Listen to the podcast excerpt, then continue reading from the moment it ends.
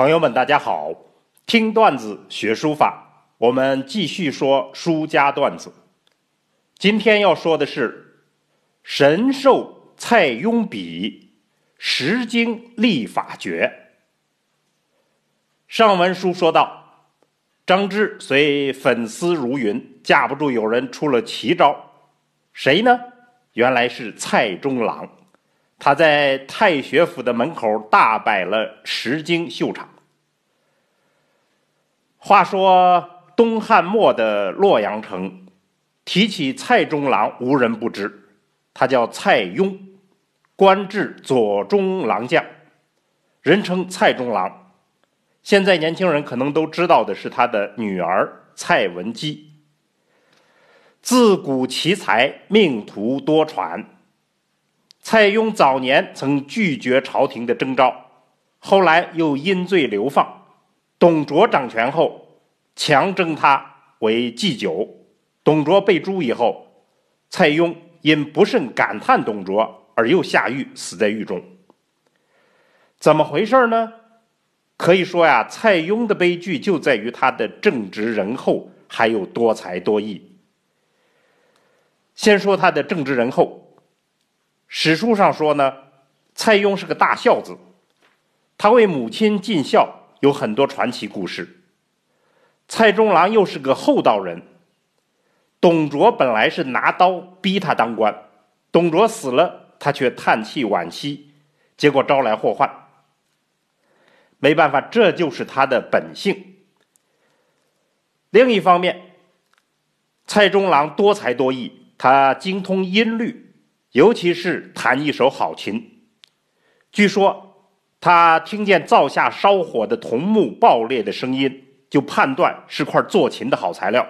这就是历史上著名的焦尾琴的故事。另一个相似的段子是，蔡中郎经过洪都门，看见工匠用扫帚蘸着白粉刷墙，受了启发，创造了飞白术。这种飞白术苍劲浑朴，后来非常有名。这样的人，这样的才，就必然反映在书法中。当然，还有他善辞赋，所以在文学史上他也是鼎鼎大名。不过，与书法密切相关的是他的另一个特点——通经史。当时由蔡邕领衔，对六经进行校订。然后把校订完的标准本刻在石碑上，这就是著名的《西平石经》。这是历史上第一个官定的儒家经典刻石。从东汉灵帝西平四年，也就是公元一七五年开始，用了八年时间，刻了四十六块石碑。蔡邕亲自书单，工匠镌刻。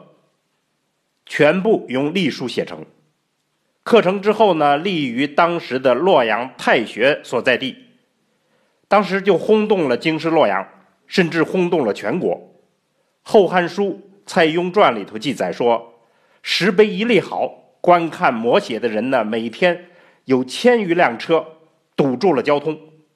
这就是我们开头说的蔡中郎的石经大秀场。后来这些石碑被战乱毁坏。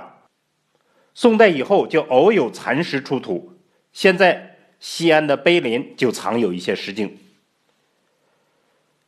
西平石经是汉代的标准书法，严整匀称，法度森严，这被称为是东汉隶书的集大成者和巅峰之作。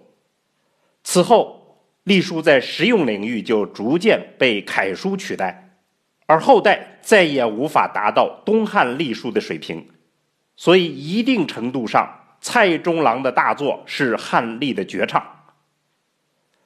梁武帝说：“蔡邕书骨气动达，爽爽有神力。”张怀灌说：“蔡邕体法百变，穷灵尽妙，独步古今。”书法史上有个说法，说书圣王羲之的师祖为钟繇，而钟繇的师祖就是蔡邕。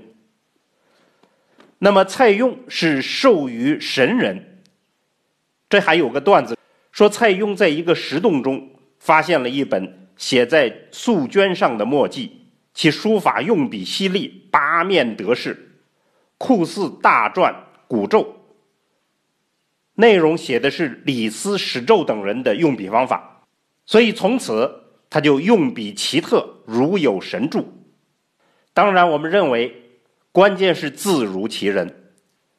蔡邕的刚正规矩、贤良仁厚，还有他全面的文化艺术修养，尤其是对于书论深刻独到的研究，这才是西平石经书法。